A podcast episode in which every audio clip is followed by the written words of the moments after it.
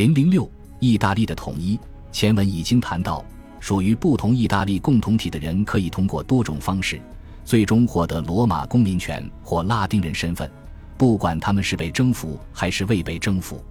不过，这一进程还有其他方面。罗马的成功不仅在于征服了意大利，还在于将意大利塑造为一个单一世界。在建立拉丁殖民地过程中，罗马输出了自身的等级模式，以组建社会。与意大利盟友间的往来也采用了大体相同的方式。罗马有系统地挑选意大利盟友中的社会上层，并授予他们特权。如果他们面临外部的灾难或内部的革命，罗马将会在危机中给予支持。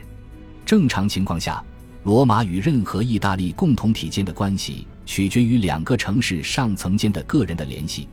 这基于双方的共同利益以及频繁的双边互动。包括相互通婚，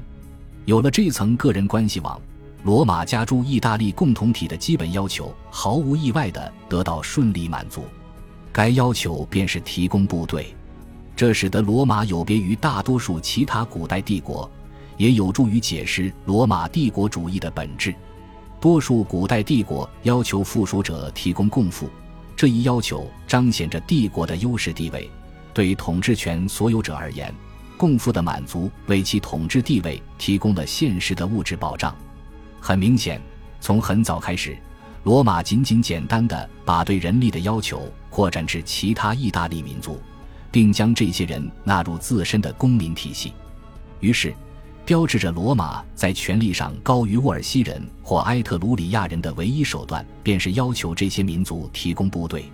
罗马据此谋利的唯一手段，则是利用这些部队获取战利品。土地以及更多的权利，但我们不该假定罗马对部队的索取就一定违背这些民族的意愿。尽管在分配战利品或土地时，对盟友不如对自己的公民慷慨，罗马也确实跟盟友们分享了某些胜利的报酬，而且这类报酬一直在不断增加。罗马对意大利的征服同样伴随着引人注目的实在的表现，证实着罗马的存在。公元前四世纪以降，不管是孤立的区域还是殖民地的领土，在分配之前，被征服的土地无论如何都会被丈量与标识。这一细致的过程最后被称为“白法丈量分配”。最初，可能是在公元前三百三十四年以后，土地被划分为宽十罗马方步的长条，划分的界限被称为十步线。不久，完整的长方形网格被标识了出来。横向线条被称为轴线，在相对简单的系统中，十步线分隔有时会多于或少于十罗马方步。在后来成熟的网格划分系统中，这个标准变为纵横各二十罗马方步，但也并非通用。采用此种网格方法画出的土地为每一方块二百尤格，或者说一百方。不过，上述详细的方法并非仅用于丈量土地。在乡村留下清晰印记的道路与沟渠，同样构成了网格状的界限。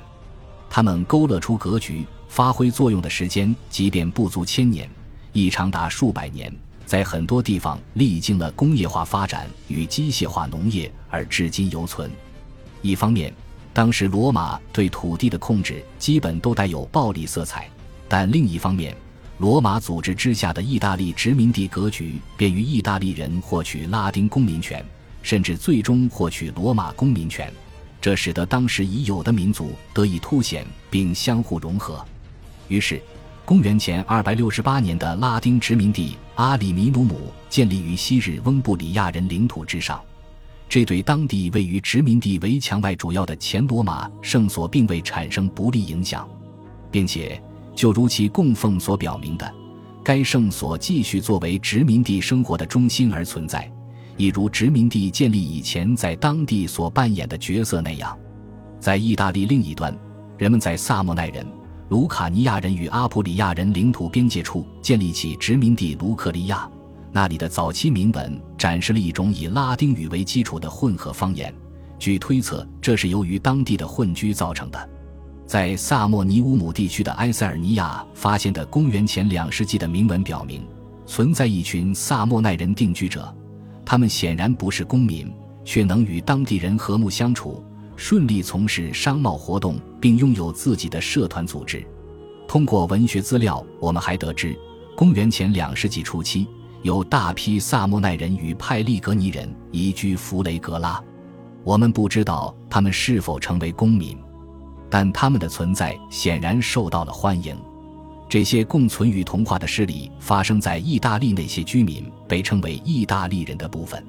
一般而言，这些人的民族和语言与拉丁人的相近。然而，在意大利的两个地域，即埃特鲁里亚与山南高卢，情况迥然不同。在这两处，各有一种独特显著的文化最终淹没无踪。原因却不一样，在山南高卢，公元前三百九十年，高卢人曾洗劫罗马的过往，以及汉尼拔入侵意大利时期高卢盟友所扮演的角色，成为罗马对该地实施残酷征服的主要原因。公元前三世纪，罗马采取初步行动，几乎完全消灭了塞农人。这一军事政策在公元前两世纪继续实施，